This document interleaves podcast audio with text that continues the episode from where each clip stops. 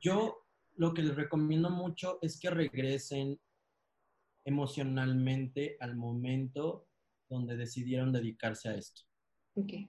creo que ese momento es algo que tenemos atesorado todos en el corazón y que tenemos esa emoción, o sea, tan solo veo, yo me acuerdo y me, me pongo súper emocional de por qué estoy haciendo esto. O sea, y a veces pareciera que no tiene sentido porque estamos, desgraciadamente vivimos por motivación, ¿no? O sea, como que la vida del bailarín se va mucho por motivarse pero yo les recomiendo que recurran a la disciplina. Bienvenidos a este espacio creado por bailarines para bailarines, dedicado a ti, amigo artista o a cualquier involucrado en la comunidad de danza hispanohablante. Nos sentamos a platicar con las personalidades que han generado un impacto en la comunidad dancística y a través de su experiencia nos comparten temas de interés como historia de la danza, culturas y su evolución, comunidad, música, pedagogía y gestión cultural, áreas de oportunidad en el país y en el extranjero, finanzas, salud y nutrición. Puedes estar de acuerdo o no con la información que nos comparten, pero estamos seguras de que esto servirá para enriquecer tu conocimiento y romper límites en la escena y en la vida. Hola, bienvenidos a otro capítulo más de En la escena. El día de hoy tenemos un invitado súper especial. La verdad es que estoy bien contenta de que la vida nos haya topado, yo y que podamos platicar el día de hoy. Es un súper artista, es un bailarín con una trayectoria impresionante. Les platico un poquito de él. Quienes ya lo conocen saben toda la trayectoria que tiene, pero quienes no les platico un poquito, Yeyo desde sus 15 años comenzó en este mundo de la danza, estudió una carrera de contemporáneo en Bellas Artes, estuvo en Nueva York, estuvo en Los Ángeles, vivió allá, regresó a México, estuvo involucrado en temas de televisoras, de musicales, de trabajos con artistas. Toda la información de él se lo vamos a dejar en la descripción, pero para que sepan el calibre de maestro que tenemos aquí, de coreógrafo que tenemos aquí, yo muchísimas gracias por aceptar esta entrevista. Estoy segura y de verdad quédense todo, todo, todo el episodio porque se los prometo que tiene muchas cosas súper interesantes que contarnos y hay muchas cosas que nos debemos de inspirar de, de, esta trayectoria tan, tan extensa que nos va a poder compartir el día de hoy. ¿Cómo estás, Yeyo? Hola, muchas gracias. Gracias por la invitación. De verdad, yo siempre eh, agradezco mucho cuando me brindan un espacio para conocer y conocer mi carrera a través de, esta, de estos poquitos años que llevo en este, batallándole en este medio. gracias, gracias, porque creo que ahora más que nunca necesitamos eh, escuchar historias que nos motiven a, a sabernos que podemos lograr las cosas, como los sueños y todo lo que nos propongamos Creo que la herramienta de esta cuarentena justamente ha sido, eh, pues ahora este, estos medios, ¿no? Y que también lo positivo nos ha dado de que podemos conectarnos a través de, de las redes y utilizarlas para bien y conectar a través de las historias de los demás como para hacer espejo con la nuestra. Entonces, gracias por el, por el espacio y, y, pues ahora sí que quédense que se va a, porque se va a poner bueno el chal. claro que sí. Oye, yo, pues mira, la verdad es que siempre que entrevistamos a un maestro, lo más jugoso, padre, importante y tal, y de donde empiezan a salir también muchísimas preguntas nuevas, aunque ya tengo varias en mente que te, queremos hacer, pues es que nos cuentes un poco de tu historia, o sea, cómo llegaste a la danza y por qué decidiste entregarle tu vida a la danza, ¿no? Entonces, platícanos un poquito de dónde nació todo esto, quién es Yeyo, cómo empezó y por qué Yeyo ahora es 100% dedicado a la danza. Voy a, voy, a, voy a, tratar de ser breve porque luego me ha visto mi mujer casos de la vida real. ok. Acompáñenme a ver esta triste historia. Pues mira, básicamente, yo desde que tengo uso de razón, eso empezó a los siete años, cuando yo vi por primera vez un musical. Justamente vi, mi mamá me llevó a ver La Bella y la Bestia, la primera vez que era una apuesta, fue de las primeras puestas de Ocesa en México y pues traían la producción tal cual de Broadway, ¿no? Entonces estuvo acá un rato, me tocó ver a Lolita Cortés como Bella. Yo no sabía quién era Lolita Cortés en ese entonces. Eh, y hubo un número que me, o sea, toda la obra me voló, pero hubo un número que fue como el que dije, wow, ¿no? Que es el número de la cena. Como que mi cerebro no podía procesar todo lo que estaba viendo. Aparte, niño, entonces pues nada, creo que a partir de esa edad empecé como a jugar, o sea, todos mis juegos eran yo quiero ser actor, yo quiero ser la estrella y, y mucho también era yo produzco porque ponía mi hermana, mis primos como a, a, hacer mis showcitos. Y entonces vengo de una familia donde nadie se dedica a esto, absolutamente nadie. Eh, no había una información eh, de que le llegara a mi mamá para decirle, mira, lo que tu hijo quiere es hacer esto. Entonces creo que fue la vida la que me fue guiando por las decisiones que yo iba tomando y por lo que yo iba como eligiendo hacia dónde me quería ir. Entonces, mi mamá siempre me tuvo como muy activo porque desde niño a mí me diagnosticaron con déficit de atención y eh, hiperactividad. Entonces, mi mamá es educadora y, y de sus psicólogas le dijo como, pues mételo a hacer todo, todo el día, ¿no? Entonces me, me tuvieron de que karate, natación, y lo que me gustó mucho fue el kung fu. Entonces yo hice wushu, que es como el término que se usa, durante casi siete años. Pero sin saberlo, para mí eso ya era un acercamiento al baile, porque lo que yo hacía en el wushu no era pelear, era hacer formas. Entonces, estas formas o como le dicen en karate, creo que como katas o no sé, eh, pues eran una coreografía, porque eran movimientos que tenías que aprenderte con mucha técnica de patadas, de cosas eh, acrobáticas, eh, bailaba los leones chinos este, en los festivales de Año Nuevo, estaba muy involucrado con la cultura oriental y sobre todo con la China. todo el manejo de la energía hacia Qigong, o sea, como que mi cerebro, era un niño como muy abierto a la información, entonces eso era como lo que lo que les sorprendía mucho de pronto a los señores que yo estaba haciendo tai chi con señoras de 70 años al lado y yo un niño de 8 o 9 años, ¿no? Qué padrísimo. Sí, estuvo bien padre esa época y luego pues lo profesionalicé tanto que me llevaron a una competencia internacional a Orlando, Florida. Ahí gané segundo lugar a nivel mundial de Kung Fu, de mi categoría. Y pues nada, yo estaba como muy, muy metido en eso y obviamente llega un momento donde te preguntas qué quiero, ¿no? Que es la época a mí me pasó como en la secundaria, porque pues yo iba en secundaria pública, eh, repito, no tenía información de nada. En ese tiempo todavía yo no salía del closet y pues eh, la información que había como alrededor mío era muy básica, porque era como de la prepa te sigues a la UNAM y era como la fórmula que todos mis primos, hermanos, eh, mis primos y, y, mis tíos habían seguido. Entonces, yo estaba muy obsesionado como de decir, yo qué, voy a hacer, porque no me quiero ir a la UNAM, yo no me veía estudiando carrera eh, como común, ¿no? Entonces descubrí los EDARTS de la República Mexicana y en, la Ciudad de México, que hay tres, que siempre lo menciono. Entonces yo fui a hacer mi examen al CEDARTS, que es una prepa de arte y humanidades para la gente que nos está escuchando y no y quiera como seguir sus estudios enfocados como en el arte eh, es la mejor opción porque es pública, no es privada y ahí es, y, es validada por la SEP, o sea, sí es, o sea, es una prepa tal cual. Entonces, porque al mismo tiempo que llevas tus materias eh, como química, matemáticas, toda la parte, toda esa rama, llevas toda la rama de, de arte y se enfoca mucho en el arte. Entonces, te dan artes plásticas, teatro, música, bla, bla, bla. Pues obviamente a esa edad a mí me sensibilizó de una manera donde el cerebro se me abrió. Tenía maestros que eran escritores, maestros que eran filósofos, maestros que eran directores de compañías de teatro, que bailaban en, compañías de danza contemporánea. Y es justo ahí donde conozco la danza, ya como en forma, porque una de mis maestras eh, bailaba en, en un proyecto de danza contemporánea que se llamaba Barro Rojo, y un día me invita a verla, o sea, nos invitó a todos a verla bailar.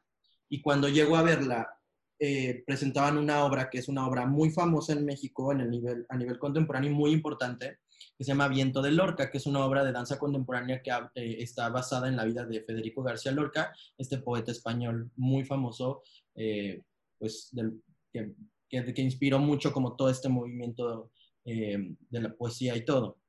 Entonces, era un dramón esa obra, o sea, yo digo que a mí me engañaron, porque cuando me llevan a ver eso, eso era un show, punto, se acabó. Disfrazado de danza contemporánea, porque ya después conocí la compañía y luego bailé con ellos también, pues sus directores eran muy showceros, o sea, en la obra yo veía faldas volando, salían espejos, opalina volando, telas, ventiladores, cambios de vestuario, y de verdad era como, como que me regresó la sensación cuando vi el musical cuando era niño. Yo dije, quiero hacer esto, o sea, creo que esto es como que algo me jaló. Entonces, pues ahí fue cuando decidí irme a hacer danza contemporánea. Mi maestra en ese tiempo me dijo, eh, pues vete al CNA, o sea, adelántate porque entre más chico empieces, mejor.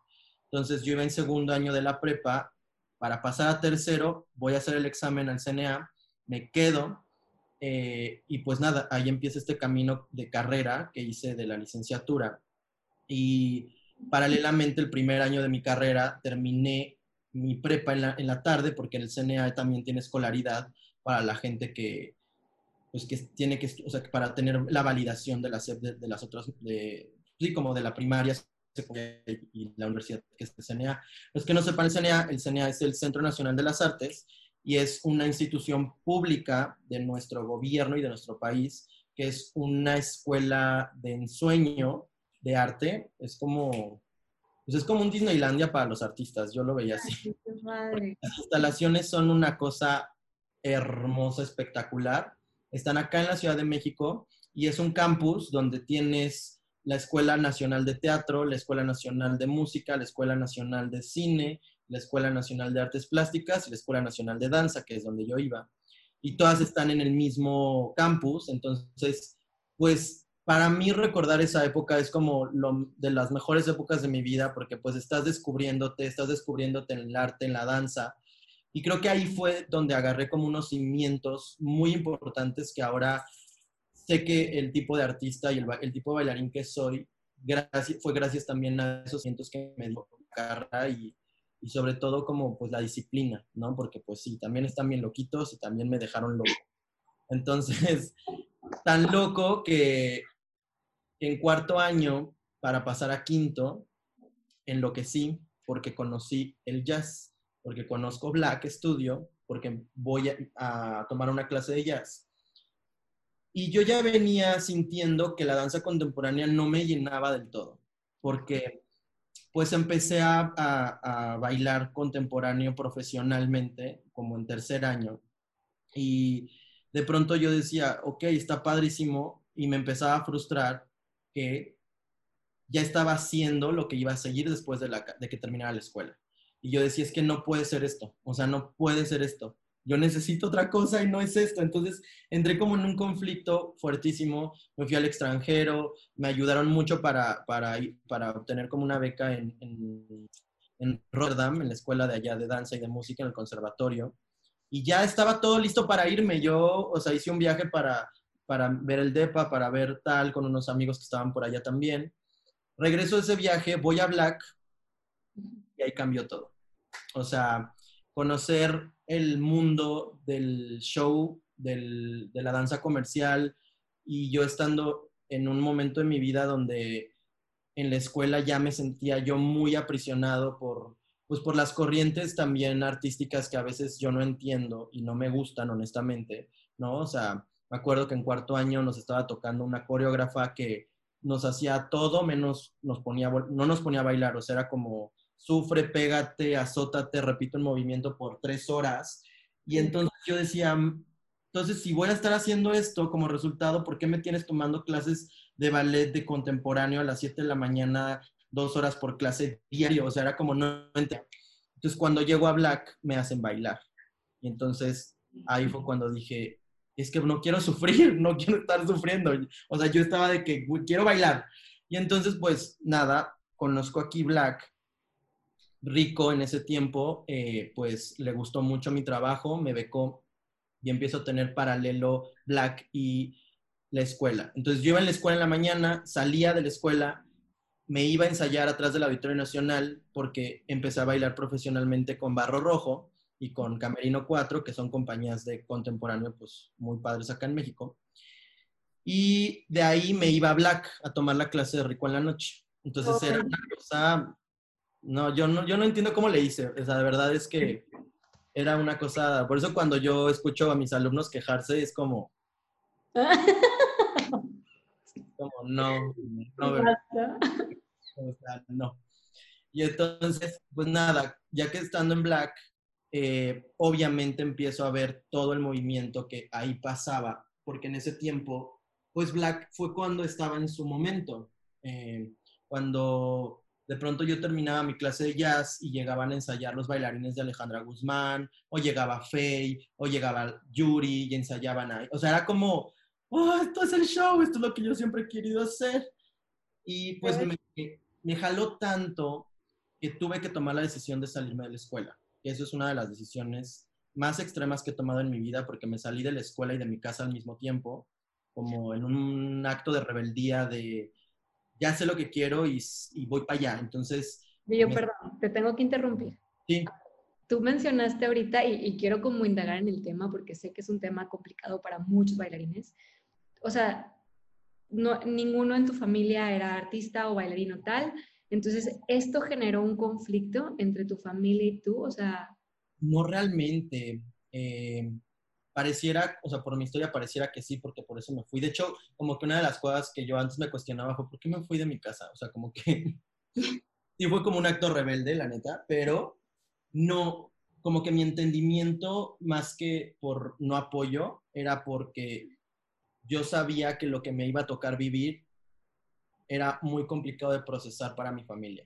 Ok. Entonces, era más por ahí que porque no me estuvieran apoyando, porque afortunadamente tuve el privilegio de, que mi mamá, mi abuela, eh, fueran como muy fans de lo que, pues, de, mis decisiones y de mi carrera. O sea, hasta el día uno, mi mamá es mi fan número uno y me apoya cabrón y es, es incondicional como el apoyo que yo he tenido de parte de mi familia a lo que hago. Eh, y creo que eso también tuvo mucho que ver en, en, pues, en valor, porque sí hubo como un momento de conflicto, me acuerdo cuando me salí de la escuela y me acuerdo las palabras que me decía mi mamá en ese tiempo fue como no entiendo lo que estás haciendo, o sea, porque de verdad nadie lo entendiera como, como a un año de titularte, ¿no? Te vas a ir de la escuela, eh, pero te veo una seguridad en los ojos de que sé qué es lo que quieres hacer y eso me da tranquilidad. Entonces, creo que eso es algo que me ha mantenido siempre como, es una constante, como que soy bien seguro de, de mí mismo. Ok, no, está perfecto. O sea, sí es como, y, y, y, mucha gente me pregunta como, ¿cómo le hiciste? O cómo, y creo que muchas veces lo que a mí me pasaba en ese tiempo era que no, no le ponía atención a lo que estaba pasando a mi alrededor. O sea, como que yo iba para un objetivo, entonces todo lo que pasaba alrededor, como pues lo estaba viviendo, lo que estaba comiendo, eh, lo que se sufre un poco cuando pues, te independizas tan chico. O sea, yo me salí de mi casa a dos meses de cumplir 18 años, o sea, todavía era menor de edad.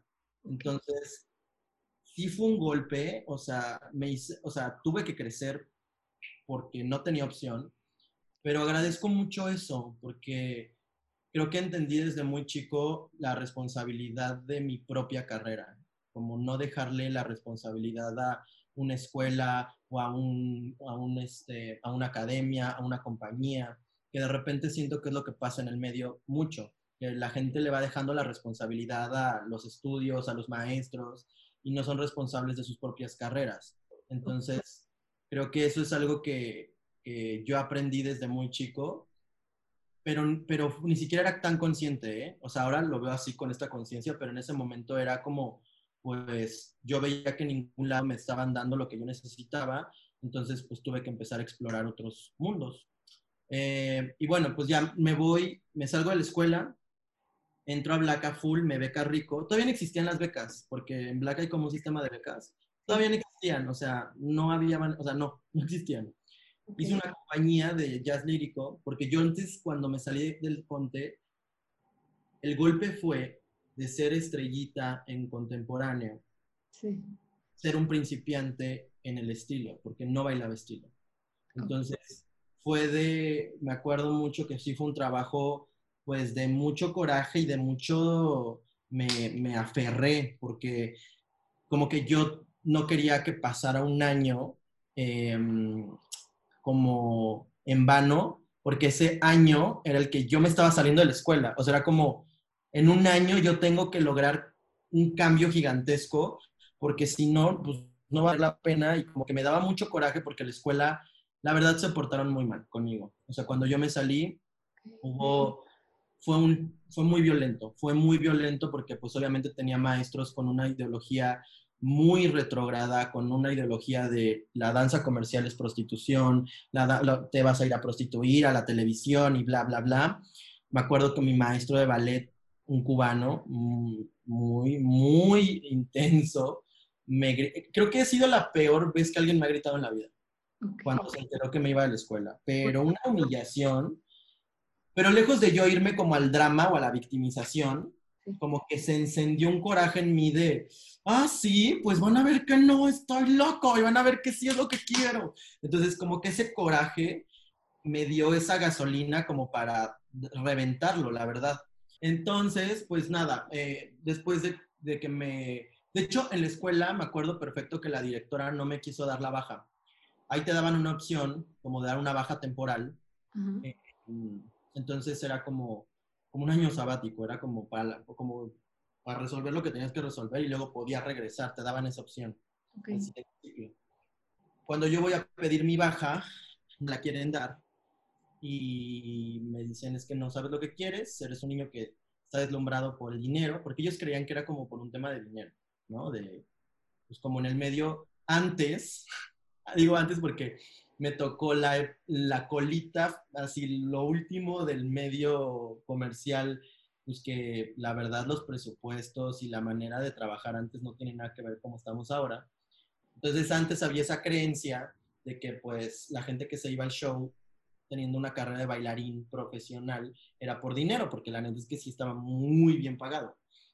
Entonces, pues no me quisieron dar la baja de temporal, eh, digo definitiva, me dieron la temporal y me acuerdo que la directora me dijo como, pues te voy a dar la temporal porque yo sé que en un año vas a regresar a pedirnos perdón y porque te vas a dar cuenta que pues no tienes idea todavía de qué es lo que quieres en la vida.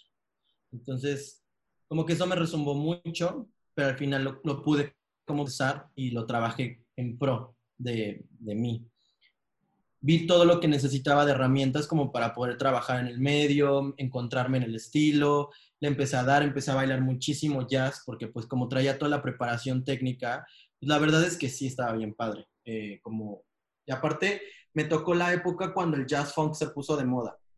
ah, increíble. La época de Brian Friedman, de que todos con nuestras botas Brian Friedman de Capecio, de que los shorts así de basquetbolista, tus playerotas así oversize, o sea, oversize. Entonces, como que eh, fue una época muy padre. De ahí me fui a, después de ese año, me frustré mucho porque nadie me daba trabajo.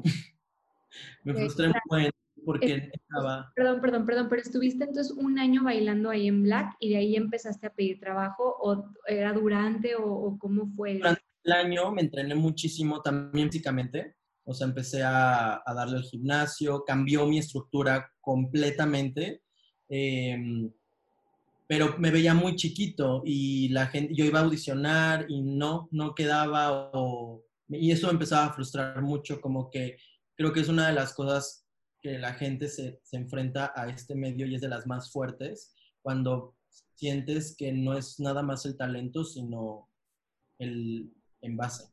¿no? O sea, no, importa el contenido, sino lo exterior. Entonces, fue fuerte. Lo que hice fue irme a Los Ángeles. Aproveché una oportunidad que tenía ahí con una tía. Me fui a Los Ángeles. Eh, antes de irme a Los Ángeles hice una audición. Y ahí sí me fue muy bien y de hecho como que el productor estaba súper emocionado como con mi perfil y todo para Aladdin, no el musical, la primera vez que la pusieron en el Aldama, con Lambda, creo que era Ana Brenda, con Jaime Camil. Y entonces me acuerdo que la audición me fue muy bien. Y estando en Los Ángeles me hablaron para decirme que me había quedado.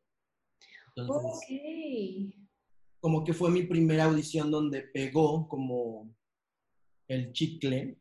Pero en Los Ángeles me fui un rato, me fui como tres meses al final, em, como que la, hay una...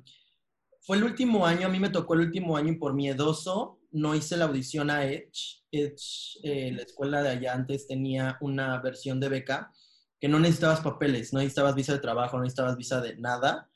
Hacían una audición y si te quedabas en el scholarship, ellos se encargaban de todo el trámite y estabas un año allá. Entonces, cuando yo estoy allá, me toca, me toca ese tiempo de la audición y yo lo, como que estaba indeciso y, y no decía miedo y porque justo me hablaron de Aladino para acá y, me hablaron de Yuri para, para, um, para suplir a uno de los bailarines. Que uno de los bailarines era rico, justamente. ok. okay. Como no podían, me hablaron para suplir. Entonces, pues dije, no, pues mejor voy a trabajar, que es lo que quería, y ya regreso el siguiente año. Y, oh, error, porque ese fue el último año que, el, que esa beca estaba abierta a todo ¡Ay, no! ¡Ay, no! ¿Y luego? Pero bueno, te digo, todo pasa por algo. Entonces, regreso, le digo que no a Ladino porque se, se juntaba con este tema de Yuri. Y decido echar toda la carne al asador para el proyecto de Yuri.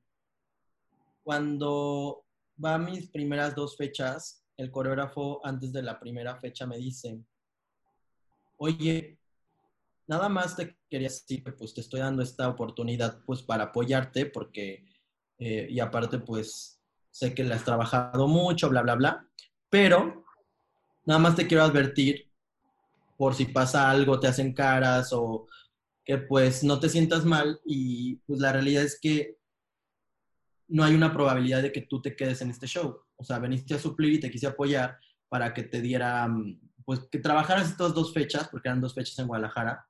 Eh, pero la realidad es que pues no, no estás en, el, en lo que a Yuri le gusta, ¿no? En cuerpo, en físico, todo. Y yo, pero me lo dijo de que literal, llegando al, al, al, al lugar del show, o sea, como así, de que camino al camerino. Y yo de que, ¿qué pedo? O sea, pero, o sea, ¿cómo? O sea, ¿qué? ¿qué? Es que porque, aparte, porque en ese momento, o sea, tú ya habías tomado la decisión, ay no, y luego, y luego. Y pues nada, estuvo bien padre porque te digo que tengo como una manera de procesar las cosas bien padre. porque lejos que me diera para abajo, como de que me sintiera mal o inseguro, o de que no, pues ¿para qué? Como que mi pensar fue, bueno, pues iban a ser mis dos únicas oportunidades pues ahora sí que agárrense, porque pues me les voy a ir con todo, o sea, sorry for everybody, ahí les voy.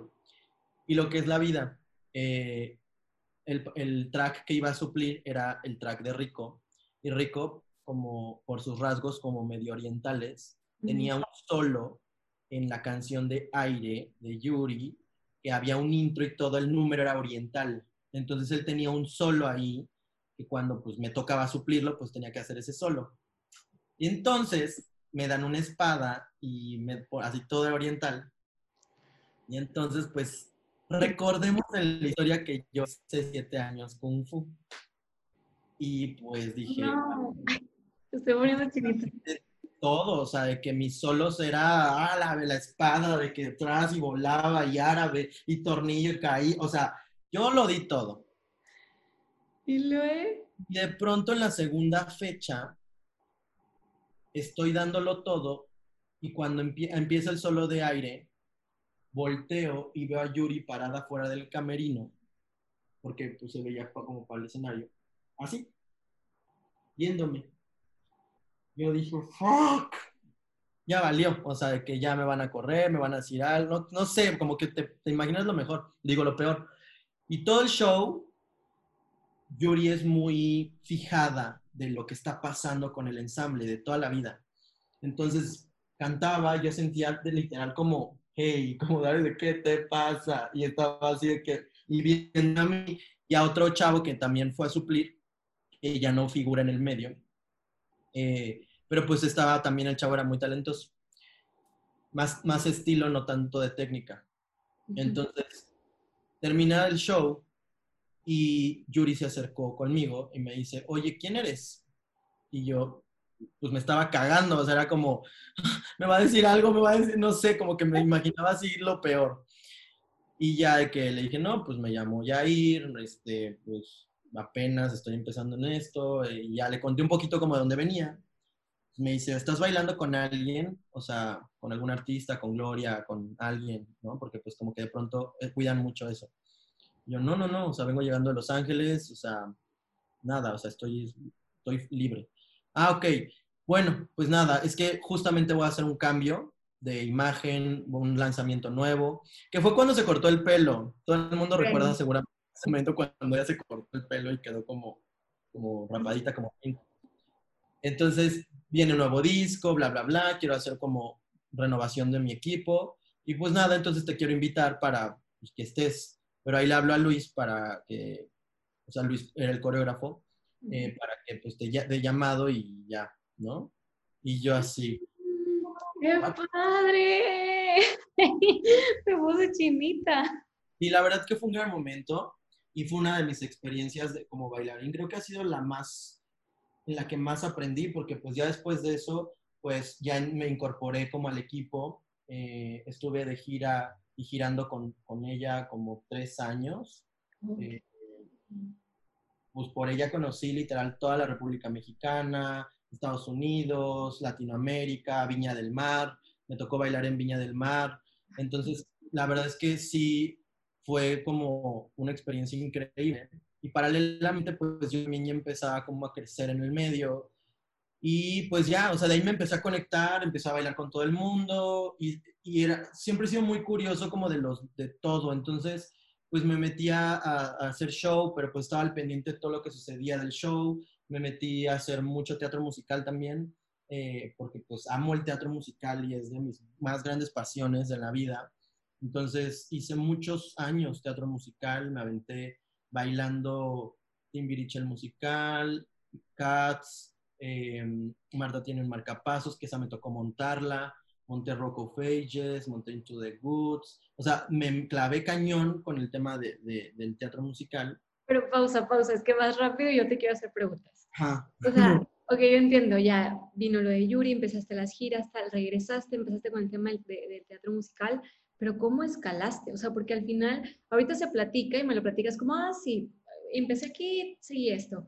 Y se escucha fácil, pero yo sé que puede ser como el sueño de muchas personas. ¿Cómo, o sea, ¿cómo lograste hacer como esa escala? O sea, fue un tema de, de, de tenacidad, de, o sea, ¿qué, qué hacías yo para que, para que te pudieran voltear a ver para que ahora fueras el siguiente o ahora el coreógrafo o ahora él, ¿sabes?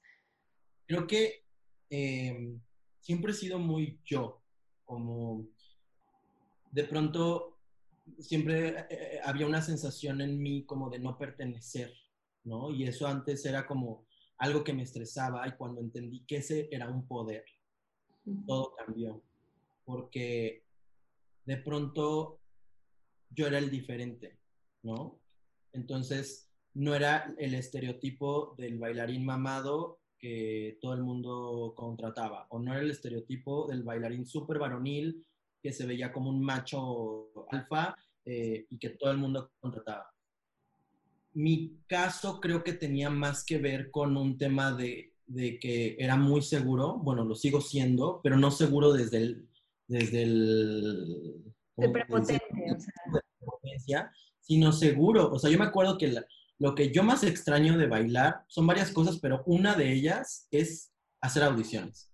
O sea, las audiciones para mí eran, algo me pasaba que era como, es pasión, creo que es pasión. O sea, yo lo, lo, lo, lo, asimilo y, lo, y sí hago como esta referencia de la pasión porque siempre he sido muy pasional en todo lo que hago. Y mi danza es muy pasional. Mi danza es hiper mega energética, o sea, la gente que me conoce y que sabe mi estilo es full out todo el tiempo, o sea, no hay, no hay manera de que respires o que marques la coreo porque todo el tiempo es vamos a matarnos a darlo todo. No digo, estoy variando, ya tengo como mis matices, pero eso es algo que a mí me representa y me ha representado siempre. Que era algo que me criticaban mucho. Toda la vida me lo criticaron. Eh, pero al final a mí eso era lo que me hacía votar del medio. Era como, a ver. Y también descubrí que este es un consejo que les doy mucho a mis alumnos y a la gente que me pide como consejo con el tema del cuerpo y de, del físico, es que yo descubrí quién era primero, era qué tipo de artista quería ser y, y, lo, y, y, mi propuesta también al vestirme, mi pelo, o sea, para mí todo lo que pasaba en el exterior era como una extensión de mi discurso, de mi, de mi statement de vida, como de romper con lo establecido, porque siempre he sido muy rebelde, eh, como de llamar la atención, o sea, es como yo vine a llamarte la atención, a hacerte cuestionar cosas, o sea, cuando estaba más chico, puta, o sea, me, colgaba hasta el molcajete para salir a la calle, o sea, era un arco iris andando, este, neones, audífonos, accesorios, y como viajaba mucho a Estados Unidos todo el tiempo, porque eso es una de las constantes que también tuve durante mi carrera de bailarín, que trabajaba para entrenar. Eso sí fue un, como un most en, en, en, mi carrera, porque yo me mataba trabajando en teatro, en tele. Hubo un momento en mi carrera donde estaba haciendo tele, teatro y show al mismo tiempo. Entonces, sí fue un, era, fue mucha chinga, pero mi objetivo siempre era, voy a ir a entrenar. Entonces yo me dedicaba de que me voy tres meses a Los Ángeles, me voy un mes a Nueva York, me voy ta, ta, ta, ta, ta. También porque en ese tiempo nos habían educado a que la felicidad del bailarín y que la culminación de tu carrera era Estados Unidos, cosa que ha cambiado mucho en mí como de percepción, porque pues me tocó irme para allá un rato. Entonces, pues nada, con eso, pues viajaba mucho, entonces también traía cosas como que allá compraba en una tienda que se llama Hot Topic, que amo. Entonces, pues sí, era como muy llamativo. Y me acuerdo mucho de una vez que hay un güey que trabajaba antes en producción teatral, que ahora es un eh, influencer muy famoso. ¿Qué? muy famoso. Eh, como que hubo un momento donde me criticaba mucho mi pelo, ¿no? Como qué te cambias tanto el color de cabello? ¿Por qué te pintas todo el tiempo? Como que le, causaba algo y me acuerdo que me dijo, es que tú nada más quieres que te volteen a ver todo el tiempo, ¿verdad? O sea, nada más quieres llamar la atención, algo así me dijo. Y yo de que, sí, o sea, de lo hago, o sea, pues sí, o sea, para eso, o sea, lo hago primero porque me encanta y dos, si está llamando la atención, está cumpliendo el objetivo, que yo vine a esta vida a llamar la atención, sorry. Entonces, pues si te detono algo negativo, es algo tuyo, o sea, es algo que tú tienes que trabajar. Y si te detono algo positivo y te inspira a ser tú mismo, pues venga, o sea, es la idea, ¿no? Claro. Porque generacionalmente creo que a mí me tocó todavía una generación más... Cerrado, pasivo. Sí, porque ahora, bueno, ahora los chavos ya están en otro pedo. O sea, yo veo chavitos de 18 años que más empoderados y más eh, seguros de sí mismos y de sus orientaciones y de sus, que yo digo, wow, se pudo, por ahí vamos, ¿no? Pero pues te estoy hablando hace 15, 14 años, pues no estábamos donde estamos parados ahorita, ni siquiera con las redes sociales, ¿no? O sea, para poder trabajar, para poder adquirir conocimiento, tenía que pasar eso, tenías que irte a Los Ángeles, este mes es un mes y luego venir, y así era. Y ahora con un clic, pues ya tienes toda la información ahí. O sea, ya no hay ese proceso que yo agradezco que me haya tocado, ¿eh? porque sí lo valoras diferente. Son vivencias increíbles. sí. Y pues ya, de ahí me fui, o sea, empecé a trabajar mucho. Y te digo, creo que lo que me ayudaba mucho era como a ser muy estratégico, como, como entrarle a los proyectos, no solamente por el proyecto o por el dinero, sino yo entraba a un proyecto porque sabía que eso me iba a conectar a otro punto y ese punto me iba a llevar acá. Entonces, como que yo solito iba haciendo como mi red de estrategia. Es una de las cosas que yo también le digo mucho a mis alumnos. Es como, tienes que tener tu red de, como de estas, de asesinos seriales, de policías y buscando al, al perdido. Porque si no lo visualizas y si no sabes quién está haciendo qué en el medio, no vas a llegar nunca. Es como si quieres hacer teatro musical y estás bailando reggaetón por tres años, pues no tiene congruencia. Es como investiga qué quieres, o sea, primero define qué quieres hacer, ¿no? ¿Qué tipo de bailarín quieres ser, ¿no? Y o en el momento en el que lo, en el momento en que estás, porque también es por momentos. Entonces, profundiza en clases musicales, pues investiga está montando musicales. Toma las clases o, vete con, con ese medio y entra y profundízate, porque es la única manera. Las relaciones públicas en este medio lo es todo. O sea... En todo casi, pero claro, totalmente. Entonces, qué padre que puedas desarrollar tu relación pública teniendo un talento que te sostenga el trabajo. Porque lo que sucede mucho acá es que si hay mucha relación pública, puedes adquirir un trabajo, pero no tienes el talento suficiente para seguir al que sigue. Y por eso mucha gente se queda como ahí. Es como, ok, y es adelante el proceso, apenas llevas tres meses tomando clase y ya estás trabajando, dale, ¿no? Pero entonces valora porque seguramente ese procesito que ya te agarraste te va a dar para agarrar un trabajo, pero no estás listo para el que viene. Entonces, pues por eso también la gente se frustra o se suelta esto muy rápido. Y pues ya, de ahí... Perdón, perdón, te quiero interrumpir otra vez. Ahorita mencionaste el tema de estar listo. ¿Y, o sea, ¿y cómo, cómo aconsejas a un bailarín? O sea, ¿cómo te, como bailarín, ¿cómo te puedes dar cuenta si ya estás listo? No, digo, porque al final es un tema muy cañón de percepción y, y que, bueno, a mí, mi generación y la gente, mis, mis peers, o sea, yo los respeto muchísimo, sobre todo los que se fueron a, a, por ejemplo, a Ciudad de México y ahorita están también bailando y que le quisieron dar también para el tema del show business y tal, porque fueron años, años, años de entrenamiento. O sea, te estoy hablando de años, años, años, años, y fueron allá a picar piedra. O sea, yo soy de Monterrey, y pues de Monterrey fueron allá y allá ya conocen a muchos regios, a picar piedra, o sea, y a aceptar primero a lo mejor estar, si quieres, barriendo, o sea, pero sí me explico, entonces, ¿en qué momento yo ya estoy listo? Creo que eso viene con un resultado de amor propio y de y de concientización también de pisar tierra. Es como, creo que lo que te da el proceso es valorar quién eres y lo que te ha costado y todo lo que llevas recorrido.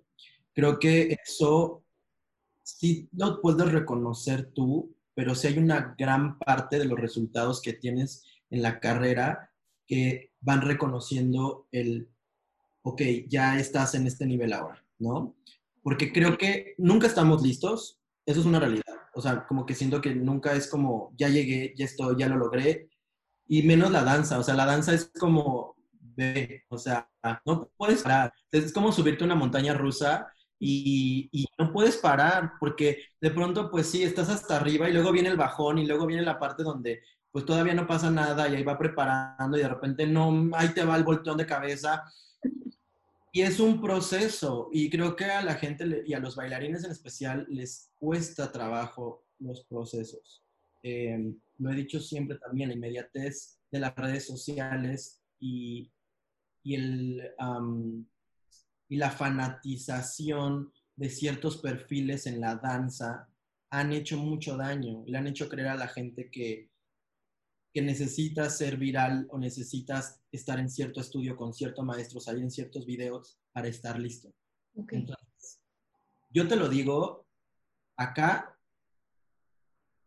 he trabajado con gente de ese tipo de perfiles que todo el mundo los idolatra, lo, es como la sensación, todos se llenan y profesionalmente es debut y despedida, porque no tienen las herramientas para sostener el trabajo profesional en el showbiz. Porque no nada más necesitas bailar bonito, no nada más necesitas tus likes y tus followers. Hay toda una estructura de profesionalización, de disciplina, de, entendimiento de en dónde estoy, qué papel me toca, porque no, de pronto no, tiene, no, hay, no hay disciplina, o sea, porque justo como han sido procesos momentáneos o que no han tenido una valor, que no han tenido un propio valor hacia su carrera y solamente se enfocaron en un estilo y entonces ese estilo les funcionó y ese estilo es el que dan por Forever and Ever y de ahí se agarran, entonces es como, ok, pero bebé, tienes que darte cuenta que de ahí, o sea, la danza no es solamente ese estilo, o sea, como que se crea eh, este cáncer, porque para mí es un cáncer del medio, de hacerle creer a los bailarines que los procesos son rápidos y no. De hecho, yo me tardé años, o sea, yo empecé en el showbiz a los 18 a bailar 14, 15. Y de decir, quiero hacer jazz funk y quiero especializarme en jazz funk, lo decidí a los 26, 27 años. O sea, no, no, fue como que, ay, el de jazz funk de toda la... No, o sea, porque yo era un bailarín multidisciplinario. O sea, yo te bailaba hip hop, house, eh, folklore, ballet contemporáneo, fusion. O sea, y eso era como mi entendimiento del medio, que creo que es otra de las respuestas que esto puede como, como ser la respuesta de la pregunta que me hiciste de que cómo le hice para, eh, para obtener todos los trabajos, creo que también es, estaba preparado. Mira, Estaba preparado, porque entonces podía hacer una obra como Cats, ¿no? necesitas el nivel técnico muy profesional, o sea, ahí no puedes hechizar, punto, o sea, no, necesitas tener una carrera sólida en técnica, si no, no, no puedes estar en esa obra, no hay manera. Entonces eso me permitió hacer Cats y de repente también hacer, no sé, ¿quién te gusta? Una gira con sentidos opuestos, que es todo comercial, o Mónica Naranjo, o Marta Sánchez, o los Pecho Boys, o sea, como que esa flexibilidad de poderme cambiar de un lado a otro y cambiar nada más de hechizo, porque no, era, no hechizaba, sino que pues todo lo, lo podía hacer. claro. Creo que fue una de las herramientas que más me sirvió en la carrera y que más también me metía y me metía. Entonces de pronto pues, estaba en la comedia musical y había mucha gente de comedia musical que no bailaba estilo, ¿no? Entonces venían proyectos como Hoy no me puedo levantar y me acuerdo perfecto de eso. Yo había terminado Cats, estaba en Los Ángeles y me hablaron literal para preguntarme si podía estar en la obra. O sea, no fue ni siquiera, yo no fui a hacer audición, nada. Y fue, ok, pues estas son mis condiciones para estar, ¿no? Porque pues también ya con el tiempo uno aprende que pues a valorarse y, y, más con los productores que, ay, Dios mío, los bailarines son como, siento a veces que los, nos tratan como mascotas, ¿no? Peor que mascotas, es como, ay, me sobró esto, toma y te va, o sea, literal, ¿no? Entonces, sí llega un punto en la carrera donde pues ya te pones tus moñitos y pues con, me puedo levantar en una coca, me pongo mis moñitos y yo dije, pues va, pero así, así, así, así, así. Y dije, pues va, si me quedo bien, si no, yo estoy en otro, o sea, no estaba buscándolo, o sea, al final yo ni fui a audicionar. Pues nada, aceptaron como todo, y al final ni estrené, porque también tuve pedos en producción ahí de, de lo mismo, como de, yo te digo, no me dejo, no me dejo y es como, sorry.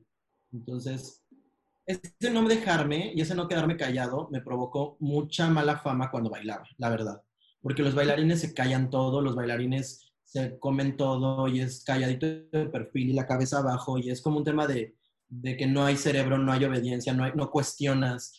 Y yo no, yo sí cuestionaba todo y era como, no, eso no es justo, no, ¿por qué me vas a pagar hasta allá? Entonces, como que eso lo, lo relacionan como un bailarín pedero. Entonces, pues, yo era un pedero. y ya me fui a Los Ángeles a probar suerte como ya estable. Y ahí fue donde toda mi realidad cambió. Lo que me habían enseñado por años de que la felicidad estaba allá, de que en la realización de tu carrera como bailarín era allá, se me rompió la burbujita, porque para empezar personalmente me tocó vivir en Los Ángeles el peor momento emocional de yo estar como en conflictos personales muy fuertes y de dejarle la responsabilidad al lugar de mi felicidad, porque yo creía que estar en Los Ángeles era sinónimo de yo iba a estar bien, ¿no? Y estaba cumpliendo mi sueño. Y ahí fue donde vino el shock, porque estaba cumpliendo el sueño y estaba en mi peor momento emocional. Entonces, eso me ayudó mucho para entender muchas cosas, em, para valorar mucho toda mi carrera en México, para darme cuenta que todo lo que había hecho acá muy poca gente lo había logrado estando allá. Y sé que son industrias completamente diferentes y no es lo mismo hablar de, pues, del de la potencia o del poder que tienen los artistas como, como J-Lo, Britney, Beyoncé, hablar de nuestros artistas latinos, que igual no tienen esa misma exposición y ese mismo éxito mundial, pero al final sí valoré mucho la industria de México, o sea, lo que a mí me había pasado acá, porque ya llevaba yo, pues, recorrido mucho, de verdad, y de pronto yo veía a la gente allá que está muy cañón el medio, está peor que acá, yo creo, en cuestión de competencia. Eh, y bueno, afortunadamente allá me adoptó una de mis mentoras de vida. Fueron dos. Una fue Sheryl Murakami, bueno, es Sheryl Murakami. ella fue la que me, la que me, me arropó en Los Ángeles. O sea, era mi mamá en Los Ángeles. Me cuidaba, me daba consejos, la asistía a todo. Entonces, ella fue la que me dijo en ese tiempo, si tú quieres hacer algo acá, tienes que escoger uno, dos, máximo tres maestros y no despegarte de ellos. No puedes estar tomando clase a lo bruto nada más por tomar, porque no va a pasar nada. Entonces, enfócate en lo que quieres y dale. Y la verdad sí funcionó, me enfoqué en ella, en Yoyo Gómez y en, con André Fuentes, en paz descanse mi bebé, em, que fueron los maestros que me dieron muchas herramientas. Y fíjate qué triste que tuve que irme a un país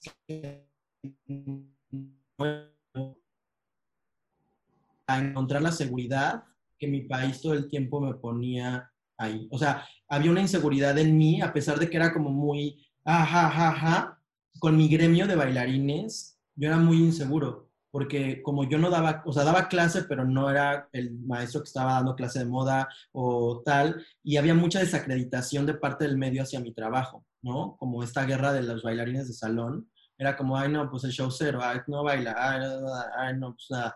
Entonces sí fue muy triste darme cuenta que llevaba mucha inseguridad y que gente de otro país pudo ver el talento en mí que en mi propio país no, nunca lo vieron antes de irme para allá. Nunca lo reconocían, no me apoyaban. estuvo rudo, estuvo, estuvo, estuvo rudo eso. Me acuerdo que yo quería dar clase y nadie me dejaba dar clase en, ningún estudio.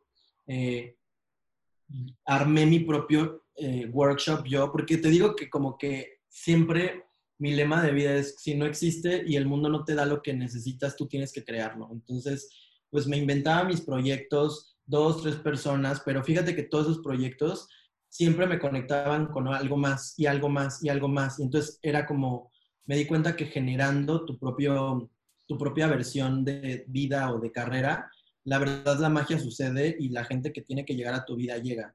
Entonces, pues allá me, me, entendí ese concepto del amor propio y, de, y sobre todo de la seguridad en mi talento. O sea, como que yo de pronto, tanto era la crítica que recibía de mi full out, por ejemplo, que, que la quería cambiar o que trataba de bailar de otra manera.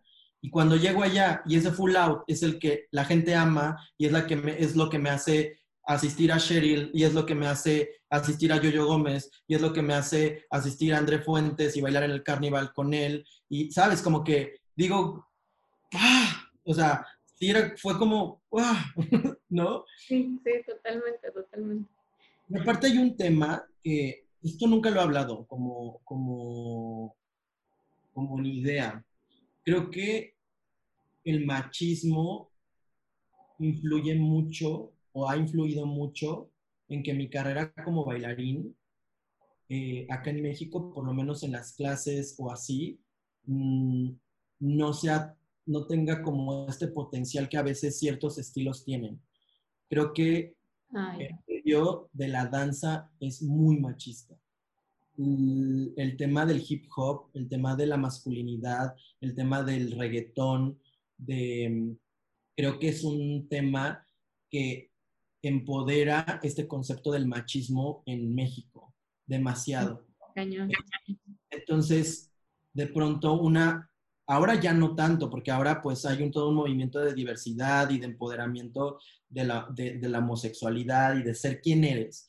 Pero antes no, o sea, no, pero, pero aún así ahorita, o sea, si tú hablas como de un estereotipo de este tipo de baile o tal o así, o sea, predomina muy cañón lo que acabas de mencionar, o sea, predomina, sigue predominando. Y la mujer es la que es sumisa y el hombre es el chingón acá, y el que, o sea, claro, por supuesto, por supuesto que sigue estando. O sea, yo sé, ha habido movimiento, gracias a Dios las cosas están como cambiando, pero sí, o sea, es, una realidad. Cañón. Yo creo que ahora en cuarentena me han caído mil de veintes y uno de ellos fue ese, porque de pronto yo decía, ¿por qué en México, en mi país, no puedo bailar como bailó en Estados Unidos? ¿Por qué no tengo, por qué no hay maestros o no hay movimientos que fluyan conmigo? Yo acá hubo mucho tiempo que estaba muy desmotivado porque no encontraba clases donde yo conectara conmigo, conectara con la danza que me gusta hacer. Todo era reggaetón y hip hop, todo era reggaetón y hip hop. Entonces, de pronto empezaron a salir, ¿no? Digo, ahora acá en México creo que el que le ha pegado cañón al tema de, del jazz funk es Guato, que también fue alumno mío hace unos años, y, y Unifunk, él fue justamente cuando empecé Unifunk, él fue parte de la primera generación. Eh, pero aún así, creo que sigue muy dogmatizado el machismo y el tema de, de, estos estilos. Yo lo veo cuando gente que hace reggaetón o que hace hip hop entra a mis clases, no, lo, no adoptan mi estilo. Siguen bailando como, como ellos bailan o cambian mi coreografía para no verse femeninos. Entonces, es esta vulnerabilidad de, güey, si yo como gente homosexual he bailado y he tenido que bailar como un hombre, ¿no? Lo pongo entre comillas porque pues al final es un estereotipo en todos los shows que yo hacía, ¿no? Porque pues, energéticamente yo tenía que vender o, o tal. De pronto es como, güey, eh, descubrir tu feminidad como artista no te hace más ni menos hombre. Al contrario, creo que es algo que necesita en especial la comunidad del hip hop y en especial la comunidad del, del reggaetón, experimentar su, su feminidad porque eso va a ser un ser más vulnerable y más sensible y más empático. Y, y, creo que en México sí tenemos ese lastre como del macho. O sea, entonces sí creo que la cultura tiene mucho que ver. Eh, y pues bueno, allá me encontré, regresando como al, al, al tema. Y cuando estoy allá, vuelvo a lo mismo cuando empiezo a salir en videos de allá, que venía el boom apenas, o sea, apenas estaba empezando el boom de las clases grabadas, de Millennium y los videos de Millennium. Entonces, pues empiezo a salir en videitos de allá con maestros famosos, me empiezo a mover allá. Entonces, en México se me abren las puertas al tema de clases de salón, o sea, como de, de estudios, ¿no? O de, o de workshops o de tal. Porque yo daba clases desde mis 20 tres años. O sea, yo he dado clases desde mis 23, pero siempre estaba como, como en escuelas más low profile de las escuelas de baile de, de moda, ¿no? Mucho tiempo di clase en Arte Estudio, que es la escuela de teatro musical acá en México, y amaba dar clase en Arte Estudio, porque era, le daba clase a gente completa que quería actuar, bueno, que estaba estudiando para actuar, bailar y, y cantar, ¿no? Entonces me llaman para dar clases en Warbit, entonces empiezo a regresar a México porque estuve allá, mi base era allá, pero yo iba y venía.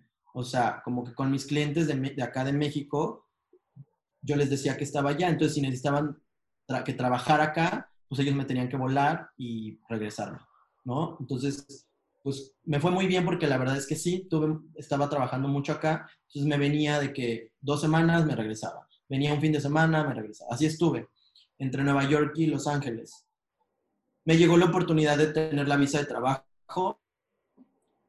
Todo el proceso, tenía todo listo ya. O sea, la verdad es que el abogado me tenía como todo muy fácil porque pues también con los créditos que ya tenía acá, con las referencias que tenía allá, como que todo estaba muy como ahí te va, ¿no? Ya está. Y de pronto me toca venir acá. Justamente fui a Monterrey cuando vine. Okay. Fui a Monterrey, fui a grabar un video para allá para Piwi.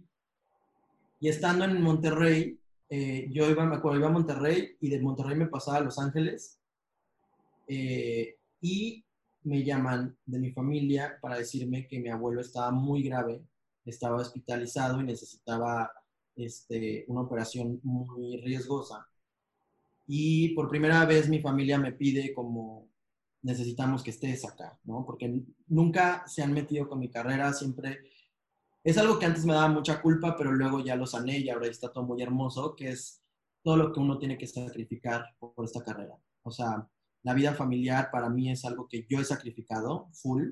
No conozco lo que es la relación, o sea, perdí completamente mi vínculo familiar en relaciones, en eventos, en que el bautizo, que los 15 años, que la boda, que el viaje, que la abuelita, o sea, no existió para mí durante todos esos años porque mi único objetivo era mi carrera, ¿no? Al igual que relaciones, o sea, tuve dos relaciones en mi vida y las dos relaciones no terminaron por mi carrera, pero, pero tuvo mucho que ver mi carrera con que no pasara más, ¿no? Eh, entonces, creo que es vocación y, aceptación también de qué tanto estás dispuesto a sacrificar para lograr algo. Entonces, mm, creo que sacrifiqué muchísimo y en ese momento, pues me acuerdo que mi mamá me dijo, necesitamos que estés acá, ¿no? Termino, cuelgo la llamada, obviamente pues me, me sacó de onda, recibo otra llamada, así de que a los 10 minutos, y bueno, te digo que la vida está, o sea, yo digo, what the fuck, me llaman y me dicen, oye, eh, te hablamos de la producción de Gerardo Quiroz porque estamos en Audiciones de Marta tiene un marcapasos, el musical de los hombres G que estaban trayendo a México. Eh, pero el director te pidió como coreógrafo, ¿no? y era como raro porque yo no conocía al director, o sea, no tenía idea quién era el director. Y el director era un director español, ni siquiera era gente del medio de aquí de México. Ok. porque ya tenían coreógrafo. O sea, ya había coreógrafo en, el montaje. Entonces pasó que, después me enteré de esto, hizo el coreógrafo que estaba la primera audición y el español dijo, esto no, o sea, no hay manera, mi obra no la puede montar este señor porque pues esto no es, ¿no? Y él dijo, quiero a Yair Maldonado. Entonces como que la producción dijo, este güey cómo conoce a Yair, ¿no? Entonces el punto fue que a mí me marcan para ir a audicionar como coreógrafo. O sea, no era como de que ya doy el trabajo, sino mi audición era hacerle la audición a los bailarines, la segunda día de audiciones. Entonces, pues ya les dije, pues estoy en Monterrey y me estoy grabando, pues ya me regresaron, eh, o sea, me volaron a México, llegué, hice la audición y el español, estamos como en un break y me dijo, eres tú, ya, terminando esto te vas a la oficina a ver contrato, ¿no? De que pues ya me había dado... Sí, las cosas se acomodaron. Sí, se acomodaron.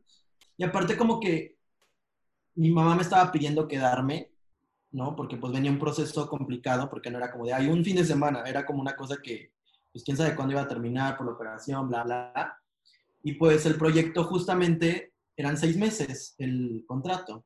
Entonces, no lo dudé, dije, ok, la vida me está poniendo esto, vamos para acá. Firmé, eh, termino el proyecto, viene otro, otra oportunidad de, o sea, como que reactivo todo lo de Los Ángeles, ya otra vez todo estaba de que, ya para que sucediera otra vez.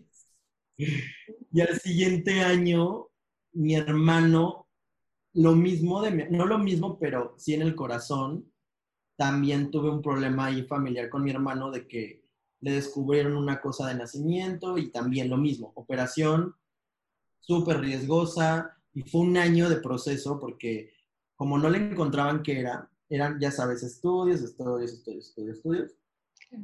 Y al final pues le encontraron esto eh, después de casi un año y fue de lo tenemos que operar ya porque en cualquier momento pues le da un paro y se va, literal. Ah. Y sí, justo le dio un preinfarto y pues entró a quirófano luego, luego, porque ya no había manera. Entonces tuve que quedar otro año acá. Ok. Viene el tercer intento después de este momento. Ok. Y entra Trump. Dices, bueno, ya, es un llamado. Entonces hablo con el abogado y el abogado me dice, ¿sabes qué? Mira, sería muy culero de mi parte como decirte, haz todo, porque pues llevas dos años en stand-by, ya todos tus papeles están acá, ya yo ya vi todo lo que has como trabajado para que suceda. Y la verdad es que hay una gran posibilidad de que no te la den, porque Trump está asquerosamente con todo, o sea, está negando todo. Y era cuando estaba recién entrando y traía y estaba regresando gente, o sea, que él ya en, siento que se ha relajado un poco como ese tema, no tanto, pero cuando recién entró era una cosa de casi, casi te pateaban el culo en la calle allá, ¿no? Entonces, digo, ok, estoy, obviamente pues me pegó, pero también entendí. Ahí fue cuando hice Uniform. Ok. Ok, si ya voy a estar acá, necesito empezar como a bajar información. Y lo más cagado fue que en estos años, ah, porque mi, mi, mi abogado me dice, tómate un par de años, o sea, volvemos a intentar en, un- en dos o tres años, ¿no? Estoy hablando que eso fue cuando yo regresé acá, que tenía 26, 27 años. ok. 27 años.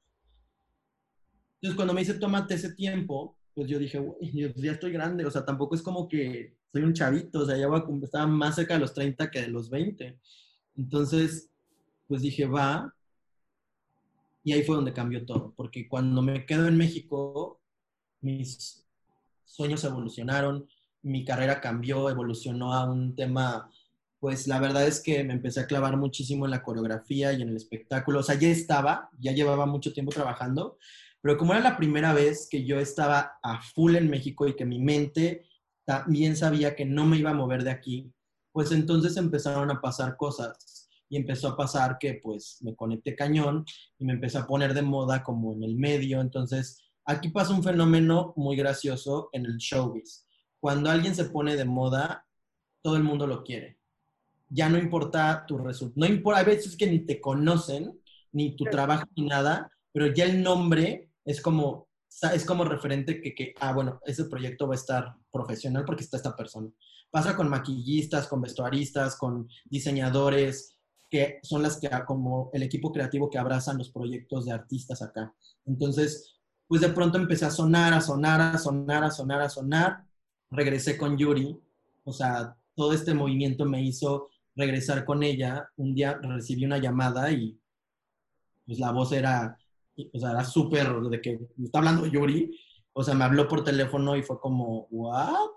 Y ya, entonces regresé, me, me, me, justo me dijo, quiero que me hagas una propuesta para el show. Y, y como coreógrafo fue un proceso, eso tiene como dos años, fue un proceso gradual, como que me empezó a dar como coreografías, ta, ta, ta, hasta el punto de que pues ahorita ya estoy trabajando con ella a full, ¿no? En, en, en el proyecto. Y pues muchos artistas, muchos influencers, que aquí viene una parte bien padre, porque justo todos estos años decido que ya no quiero, eh, ya no quiero bailar.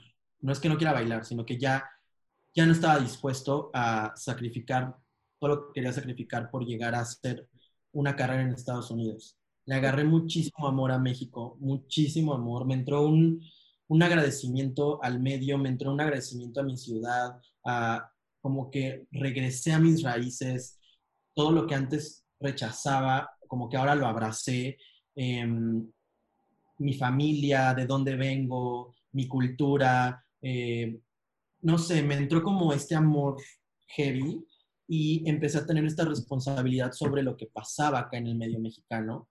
Entonces, con la compañía empecé como a hacer como ese trabajo pues, para los bailarines, como, no sé, todo este rollo.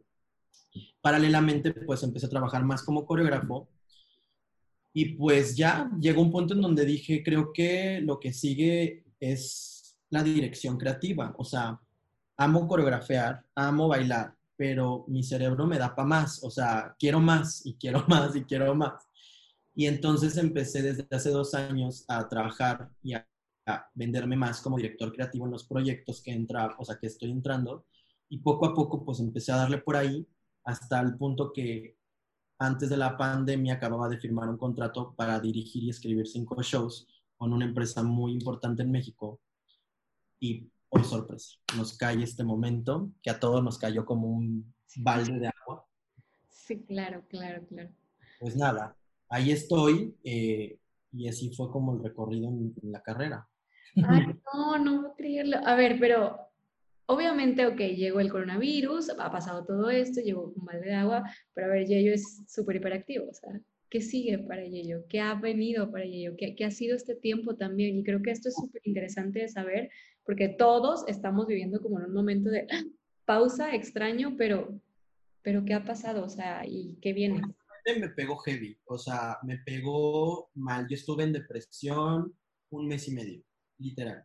Depresión nivel duérmete a las 12 del día, despiértate a las 7 de la noche y vive de noche. O sea, el horario se me, se me volteó. Yo soy alguien que no estaba acostumbrado, para empezar, ni siquiera nunca estaba en mi casa. Nunca. O sea, yo me despertaba a las 7 de la mañana, salía a las 8, hacía mi vida, porque me la pasaba en el salón. Era, mi vida era salón, juntas, ensayos, este, escenarios, eh, foros, o sea, todo eso era mi vida. Y normalmente llegaba 12, 1 de la mañana, porque, te digo, no estaba acá. Entonces, pues, vino un proceso que para mí, y ya con este tiempo recorrido de casi cinco meses, tuve que matarme. O sea, matar la versión que existía de mí. Tuve que soltar eh, esa parte que ya no va a existir porque el mundo cambió. Y creo que como acto de muerte, por llamarlo eh, así, viene un estado de shock. Entonces creo que para todos entrar en la cuarentena creíamos que eran 15 días, que iba a ser un mes, que, ay, pues no, va a pasar. Y cuando entre más pasaba el tiempo y entre más nos bombardeaban de información, pues el miedo fue una constante. Eh, entonces llegó un punto donde yo ya estaba en una depresión horrenda, donde toqué un lugar que no me gusta adentro, porque ya también he estado como en esos momentos en otras partes de mi vida, y dije, no, no me puedo perder, o sea, no puedo perderme, y de ahí renací desde la espiritualidad, soy, un, soy alguien que, que, está muy conectado con, desde hace mucho eh, con todos estos temas de meditación, de, de, astrología, de, de terapias alternativas. Y justo estos dos últimos años en mi vida que fueron esta explosión en el medio, desconecté esa parte. Okay. Entonces, cuando estoy en este, en este, en esta, pues, en esta crisis, regreso a eso, regreso a meditar, regreso a escucharme, regreso a, a conectar y empiezo a encontrar luz en el camino. O sea, fue como, ok, encontré como un poco de estabilidad, y lo que empecé a hacer como gradualmente fue qué tanto de mi vida puedo adaptar a esta, ¿no? De lo que antes me hacía hacer yello, ¿no? A mí me hacía dar clase, estar en chinga, proyectos, crear. Entonces, en este panorama, ¿cómo me adapto? O sea, ¿qué tanto de eso le cabe a esto para hacer las paces? Y aprendí una, un concepto acerca de de la flexibilidad. Como que siento que durante mucho tiempo yo fui alguien que resistía y que era como aguanta y puedes y aguanta, aguanta, aguanta, ¿no? Y entonces, justo mucho tiempo de mi vida, eso me, ayudó por la circunstancia y porque el presente lo pedía. Ahorita la resistencia me di cuenta que no era la opción, porque ahorita yo no podía estar aguantando y ahí viene y es una pausa y va a venir, o sea, la, la resistencia perdió su efectividad en mi vida en este momento y la sustituí por flexibilidad. Porque creo que la flexibilidad te da esta virtud, ¿no? Como de, de te vas a para allá, vete para allá, vete para allá, vete para allá, y en algún momento vas a regresar, ¿no? Y si viene para atrás, pues vete para atrás y déjate ir para atrás y en un momento vas a regresar. Que creo que es algo que como como seres a veces nos cuesta mucho trabajo entender que está bien estar mal. Nos enseñan y nos adoctrinan a, rechazar nuestras emociones densas, porque para mí no son negativas, son densas. Eh, y, en vez de abrazarlas y sentirlas y, y, sacarlas, las rechazamos o luchamos contra ellas. Entonces, está cañón porque pues tienes la emoción y aparte estás luchando, entonces imagínate el caos en el que entra tu propio ser. Te reprime heavy. Entonces, como que empecé a entender estos conceptos, empecé a darme chance, empecé, regresé a mis herramientas emocionales, espirituales que me compactan y que me hacen tener esta, este amor a mí, a mi vida, a, a todo. Y de pronto dije, ok, esto me está funcionando. Entonces, ¿qué hago? Pues creó un programa eh, en redes sociales que se llama Darwin y justamente Darwin es, es, ese concepto, ¿no? El concepto de la adaptación y de, de adaptarte y de, y de, la evolución de las especies, por eso le puse Darwin.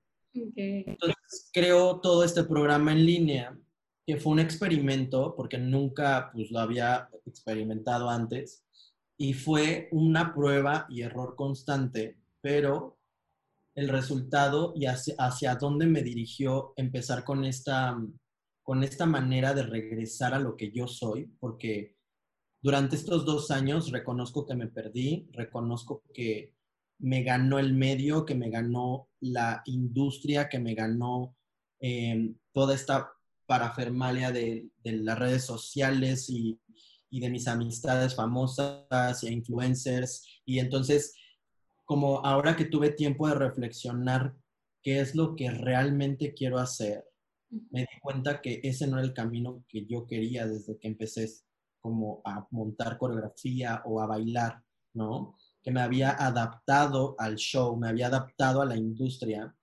Entonces decidí creer en mí por enésima vez y en el material que como maestro durante mucho tiempo quise dar, pero que no podía porque si yo me iba por ese lado, eh, mis clases no iban a tener, no iba a atascar las clases como las estaba atascando en mis clases de los miércoles en Wordbeat.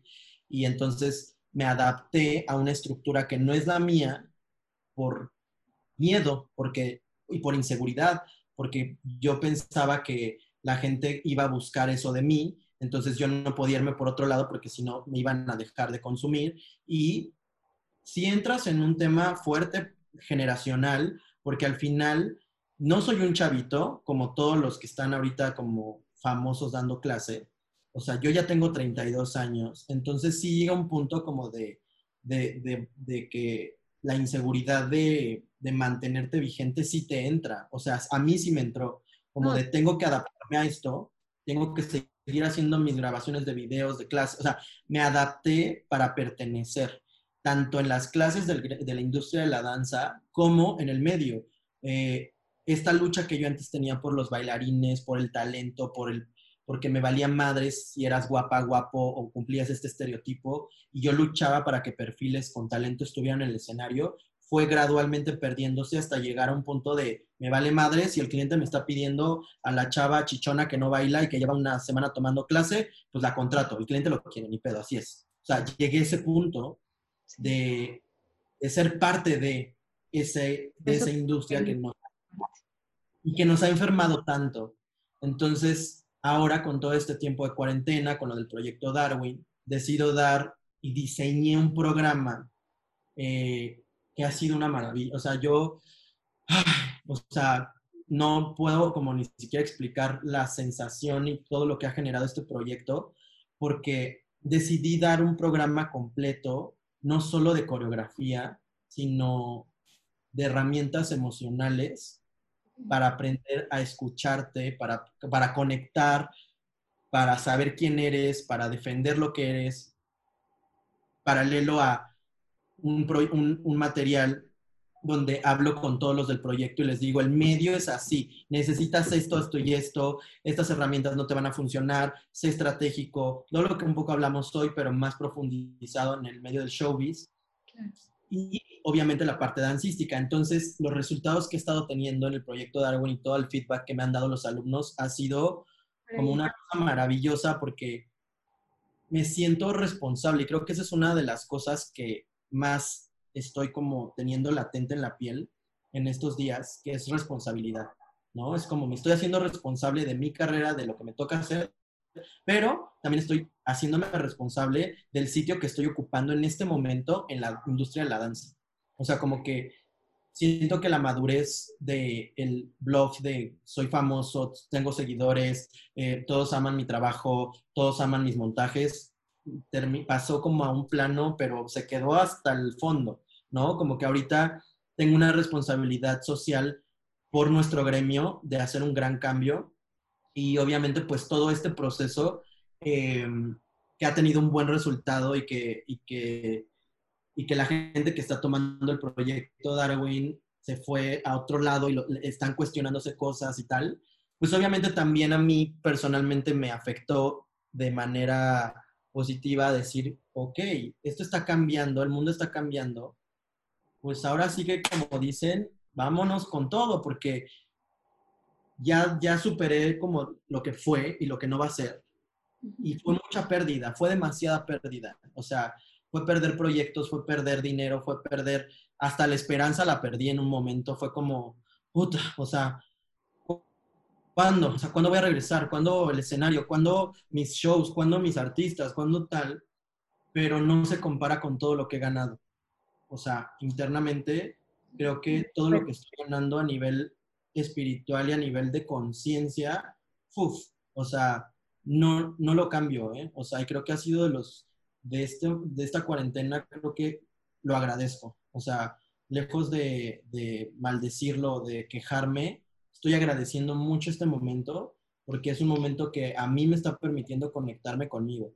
Y entendí que tenemos que estar bien porque el mundo es un caos y hay mil información y hay de que sí que tu conspiración, no que si te quieren bien, no que, esto sirve, no que eso no sirve, que, que el cubrebocas, que el no cubre, o sea, es, te traen como loca ahí jalándote los pelos de un lado a otro, poniéndote en contra de que la gente criticando a la gente que está saliendo, los que están saliendo criticando a los que se están quedando, o sea, es una confrontación muy heavy que nos están poniendo en contra como seres humanos por todo. Las redes sociales están on fire, todo el mundo está sacando su odio y su frustración a través de las redes sociales muy cañón. Entonces, como yo vi que todo el mundo ardía alrededor, el único lugar seguro en este momento para mí es aquí adentro.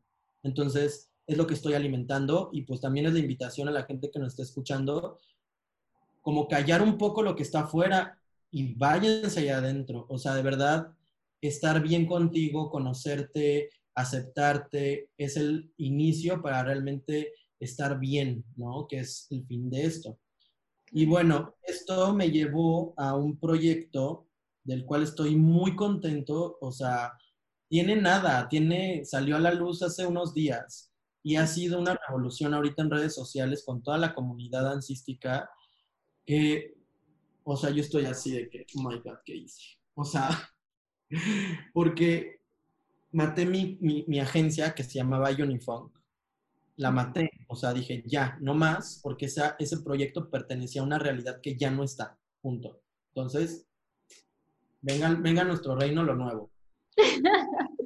Toda esta aportación que me dio este tiempo de amor propio, de aceptación, hice un análisis de mi carrera y me di cuenta qué dañado había estado y cuánto daño nos hacemos y cuánto daño nos hace nuestra propia carrera a nosotros, a nuestros cuerpos, del no aceptarte, del creer que no eres bueno porque no estás en un estereotipo que la gente está buscando.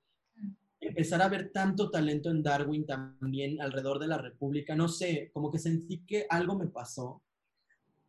Abrí los ojos y dije, es tiempo, es tiempo, creo que hay mucha gente que está en el mismo track que yo pero yo puedo aprovechar ahorita el lugar que me ha llevado esta carrera y este, pues todo este cerro que, montaña rusa que he estado escalando, para decir, ya basta, estoy cansado, estoy hasta la madre de que la gente que no es bailarina esté ocupando el sitio que necesitamos ocupar como bailarines.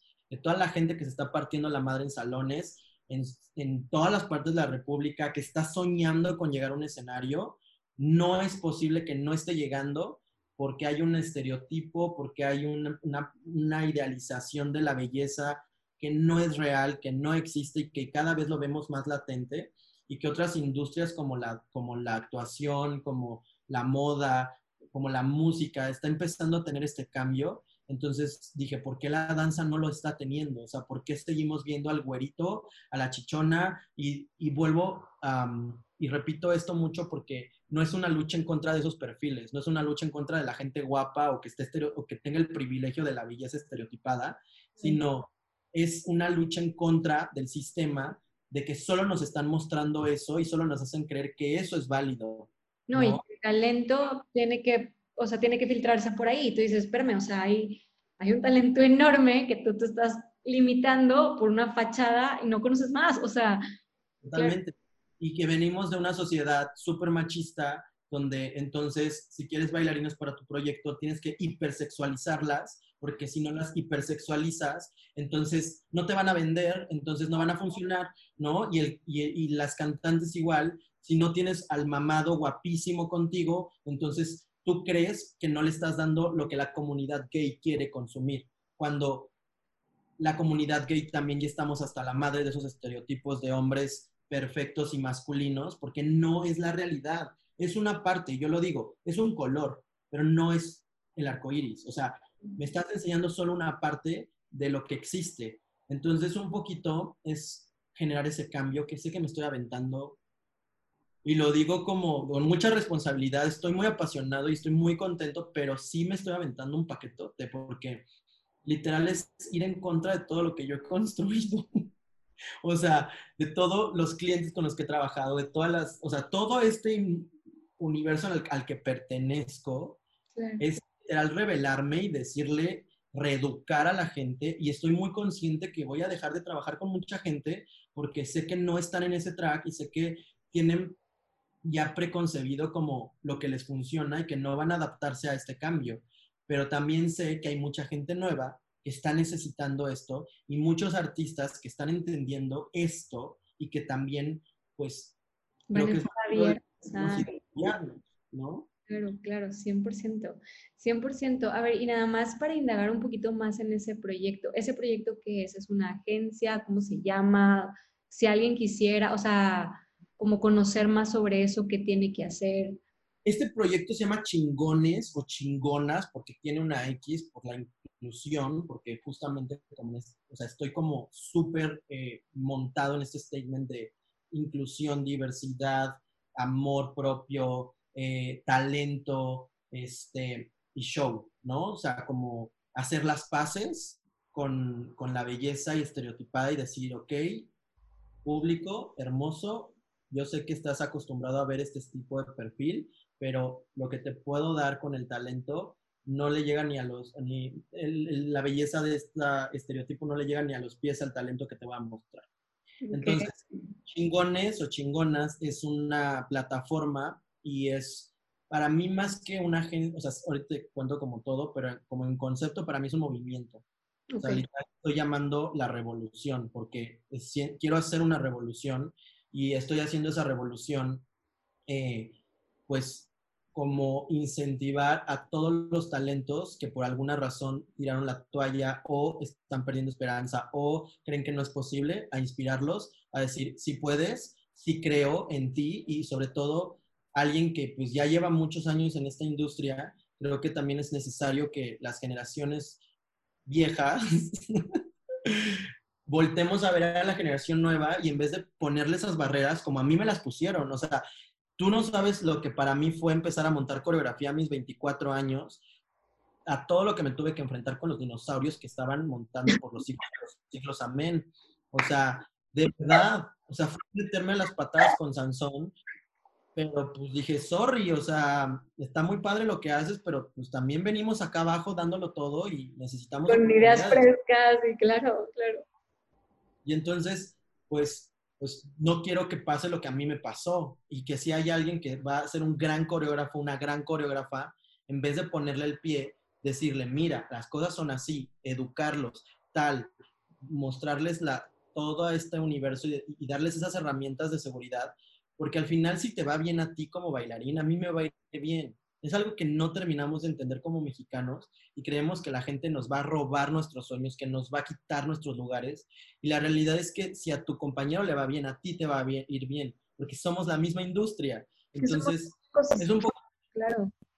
Exactamente. Entonces, chingones es eso, es este movimiento que sí hay una parte, o sea, tiene una división de agencia voy a empezar a representar gente por primera vez en mi vida, de verdad representarlos y buscarles trabajo y dedicarnos a trabajar para visibilizarlos. Eh, ahorita entran 15 perfiles a la agencia a firmarse. Hay una convocatoria abierta en este momento para, para yo estoy escogiendo gente de toda la República. Eh, la convocatoria termina mañana y todo está en la, en la página que es chingonxes.mx. Eh, pero aparte es una revolución porque lo que estoy haciendo con el equipo de chingones, que son puras mujeres, eh, que para mí en este momento son mujeres que están luchando y tienen esta misma sensación de empatía porque las cosas cambian y que aparte que han luchado un buen, han llegado y han logrado cosas muy cabronas cada uno en su carrera, ¿no? Entonces, eh, es un grupo, ese es como mi team de amor, de mi, team de mujeres, que amo, amo la energía femenina yo, entonces fluyo mucho con la energía femenina. Y hay una parte social que es justamente esta red, que es, que es el hashtag yo eh, soy chingón, que es generar estos diálogos, generar, eh, constantemente van a haber pláticas, van a haber conferencias, van a haber invitados, van a haber eh, programas que van a ir de la mano con Proyecto Darwin para profesionalizar tu carrera como bailarín, herramientas no solamente dancísticas, sino herramientas emocionales, que te ayuden a encontrarte, que te ayuden a lidiar con el fracaso, que es una de las cosas que nadie te enseña en esta carrera, ¿no? Todos te ayudan a cómo hacer una super audición, qué es lo que tienes que llevar, cómo te tienes que presentar, qué es las fotos, todo eso te lo enseñan. Y cuando no te quedas, nadie te enseña qué hacer con esa frustración. O sea, nadie te dice qué hacer con esa frustración. Entonces, justo hay una parte social que está bien padre, que vienen muchas campañas de de, pues sí, de, de, challenge, pero no challenge solo de baile, sino hay una, la, la, que viene pronto es la de Yo me amo, que es literal el challenge de tomarte una foto en, en ropa interior frente al espejo sin filtros y sin nada, ¿no?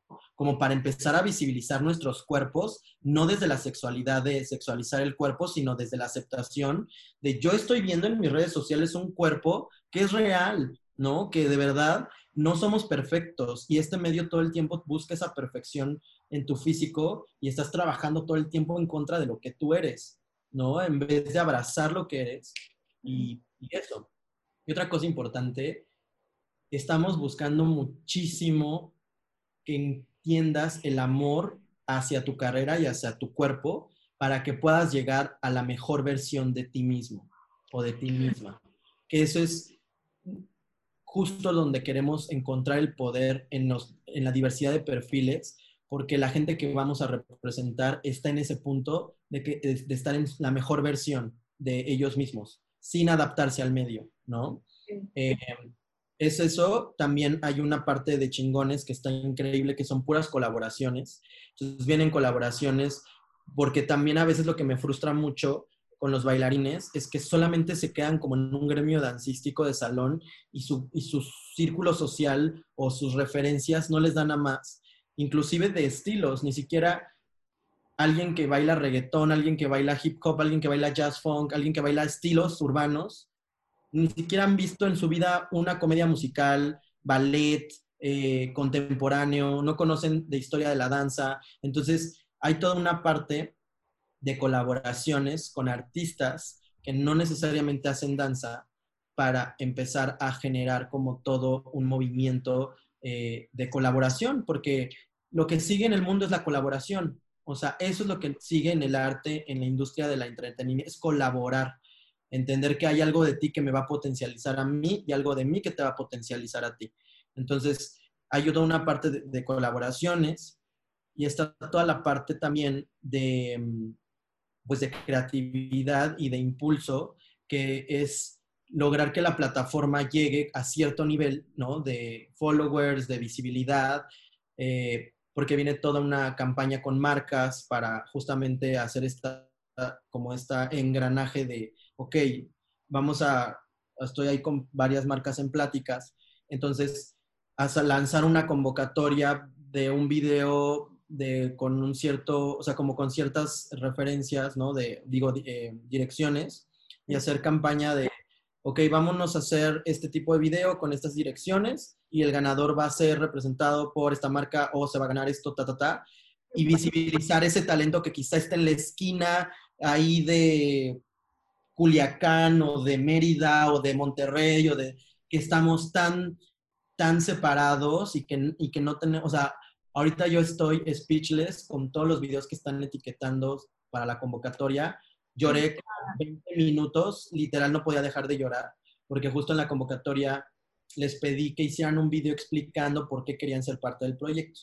Y entonces escuchar a toda la gente que está hasta la madre, pero que aparte de estar hasta la madre, está motivada por generar el cambio, pues eso a mí me hace como ah, respirar. Movimiento, una ola, claro. ¿No? También que impulse también otros, otros, otras áreas dentro de nuestro, del entretenimiento. Tengo la fortuna de que en mis redes sociales me siguen pues muchos productores, muchos artistas del medio. Entonces, cuando empezaron a ver todo este movimiento, empezaron como a preguntarme como tal. Y está padre porque hay mucha gente que está en el mismo canal. Hoy mi amiga Jazz Reyes, que es la vocalista de Playa Limbo, subió un video invitando a la gente al proyecto, como poniendo como su statement también de que está hasta la madre de los estereotipos. Y lo subió porque le nació, ni siquiera fue de, oye amiga, échame la mano. O sea, porque aparte eso es otra cosa. De verdad, todavía no empieza la campaña. O sea, yo no nada. Lo único que hice fue lanzar la convocatoria, abrir la página, hacer un video hablando de qué iba. Y el movimiento empezó ya. O sea, que yo digo, ¿What the fuck? O sea, la campaña. Exactamente. Entonces, pues nada, creo que me da mucha responsabilidad para hacer las cosas bien, porque me gusta hacer las cosas bien. Entonces, pues ahí va. Entonces, para, pues, para mí fue un renacer completito en esta cuarentena, full.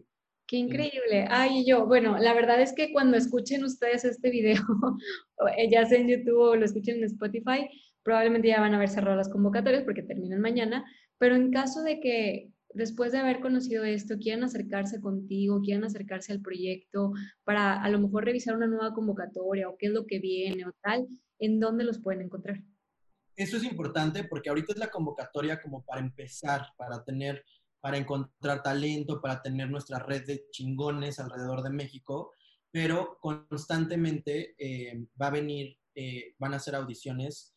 Eh, tengo una alianza porque una de las del team de chingones es Mitch Bejar, que tiene la marca y que la ha ido cabrón y que la, le ha trepado y la ha puesto a un nivel superior con su marca de Fearless, que es la fiesta de bailarines. Entonces, ya se habló de que los Fearless van a funcionar también como parte de la audición. O sea, vamos a estar todo el team presenciando talento y entre el team vamos a decidir pues qué perfiles vamos a, representar eh, por, por la presentación y también van a haber audiciones en línea constantemente. Cada determinado tiempo se van a abrir las audiciones y sobre todo lo que no quiero hacer es como, ok, no te quedaste, te abandono. No. La red de chingones, un poco la idea es, no estás todavía, no te vamos a representar o no eres, no, no, estás firmado por chingones, pero eres un chingón. Eso no quiere decir que te vamos a abandonar y cuando estés listo vengas. La red es justamente para eso, para generar este, esta red gigantesca para poder tener a quién le vamos a dar el material, las conferencias, los cursos, todo este material que se les va a empezar a dar eh, para que empiecen a trabajar si todavía no están en su mejor versión, para que tengan esta guía y eventualmente lleguen a un punto donde chingones te pueda representar, ¿no? Si es que tu proceso todavía no está en donde quieres que esté o que todavía, pues sí, ahí sí también entra un poco la parte real. No todo, no es como de que bienvenidos todos y tienes tres meses bailando y estás en el statement de soy diferente y tal, tampoco, o sea, porque tampoco es como, es justo darle ese lugar al talento pulido que lleva un proceso y que ya tienen procesos y que están listos para meterlos a un escenario y que no, no están ahí porque no cumplen el estereotipo. No, no tanto el, tema de solamente soy diferente y quiero estar ahí, no. Eh, y el estereotipo es mi color de piel, mi estatura, mi peso, mis rasgos, mi cabello, ¿no? O sea, como que hay cosas que no vas a poder trabajar. O sea, como yo, mira, una de las cosas que yo pensaba es, yo como naciendo en, no sé, Veracruz, tengo la, esa es como mi utopía. yo nazco en Veracruz y de repente veo a Gloria Trevi y con Gloria Trevi están bailando bailarines diversos y hay alguien con el que me puedo hacer espejo de niño chiquito y, que, y que yo veo y que digo, wow, o sea, puedo llegar ahí, ¿no?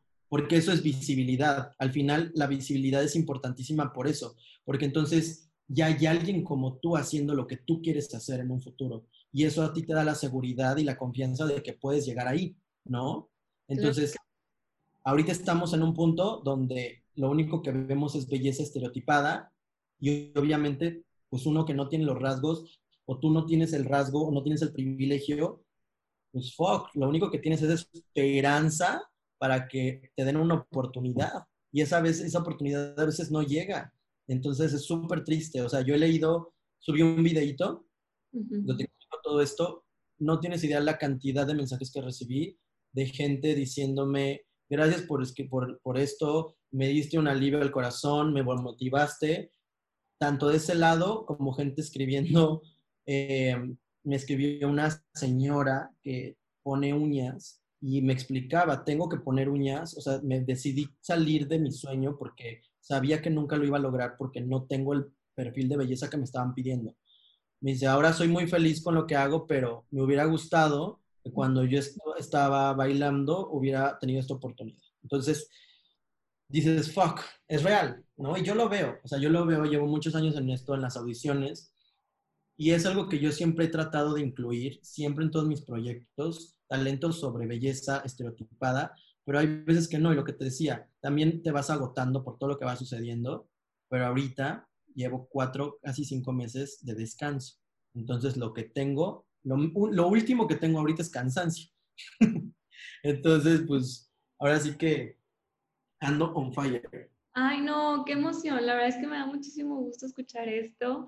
Creo que esto también va a ser como un, literal, un despertar para mucha gente, va a motivarse muchísimo y al final, o sea, qué padre que sea una red de bailarines y de maestros y de coreógrafos que estén empujándose a seguir. O sea, al final es esa fuerza de personas unidas por un mismo fin y un fin aparte súper o sea, bueno de explotar el talento, o sea, qué increíble y la verdad es que yo muchísimas felicidades, qué padre que están haciendo esto y métanle con toda la galleta y, y te digo, ah, estoy segura que después de escuchar estas cosas muchas personas van a querer buscarte, o sea, igual dinos las redes sociales de tuyas o de los partners o si ya tienen una red social de, de chingones, pues Sí, estoy en redes sociales como arroba yeyo, y e y o guion bajo olen.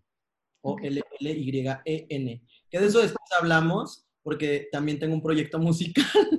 Ok, ok, ok. Pueden descargar mi canción, que está muy padre, que se llama Zoom. Está en todas las plataformas digitales, está en YouTube, mi video musical, todo. Que eso está ahorita un poquito en pausa, pero ahí viene, ahí viene, ahí viene, ahí viene. Eh, tengo la otra red, que son las dos redes sociales. Una es Proyecto Darwin, es arroba proyecto.darwin. Ese es todo el proyecto que viene y que ya empieza a ser presencial, porque justo esta semana termina ya la tercera emisión en línea. En, a finales de agosto tengo la primera emisión presencial en la Ciudad de México. De ahí voy a Guadalajara, estoy cerrando Mérida, Tabasco y pues, luego hablamos de Monterrey. Perfecto. Eh, llevo toda esta metodología que, que, era lo que les comentaba, que no nada más es dancística, sino todas estas herramientas de todo tipo. Eh, y con Darwin tenemos el primer encuentro Darwin eh, finales de noviembre. En un espacio espectacular que está en Chalma, a la mitad de la nada, en un salón espectacular. Ese va a ser un retiro de cinco días donde va a haber toda la, toda la, la primera parte es eh, clases, conferencias, meditaciones, y es una cueva porque no hay redes sociales, porque no hay red, no hay señal y el salón está a la mitad del bosque. Em, y en la tarde voy a hacer un proceso creativo y con la gente que esté en el retiro vamos, voy a crear una obra de danza. O sea, va a ser un intensivo creativo full. Eso es a finales de noviembre. Entonces, esténse pendientes del proyecto Darwin porque ahí, viene ahí voy a estar sacando toda la información. Y la red de chingones es arroba chingonx, e EX, MEX. Chingón Mex. vamos a dejar en la descripción todas, no te preocupes. Y en mi perfil están, están ahí en mi descripción también esas redes. Entonces, ahí estamos por si quieren seguir conectados con este alienígena loco.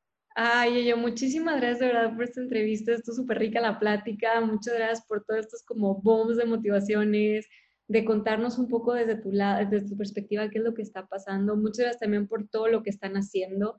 Pues al final, sí, o sea, es, es bien impresionante, pero si uno se levanta y logra levantar a más personas, o sea, se vuelve una ola que, que se va levantando y, y pese a cualquier como adversidad que estemos pasando, creo que vale muchísimo la pena. Sí, date una pausa para que si tienes que llorar, llora, si tienes que apapacharte, apapacharte, si tienes que descansar, descansa, pero síguele. O sea, síguele y, este es un nuevo ejemplo y qué padre, qué padre escuchar tu historia. Muchas gracias por todo lo que nos has compartido. No sé si quisieras agregar algo más, ya que se nos está terminando el tiempo, pero algo más que quisieras agregar, algún consejo que quieras dar como para para esta gente que todavía está como en ese momento de pausa, ¿cómo puede reactivarse? ¿Qué, qué le pudieras recomendar? Yo lo que les recomiendo mucho es que regresen emocionalmente al momento donde decidieron dedicarse a esto. Okay.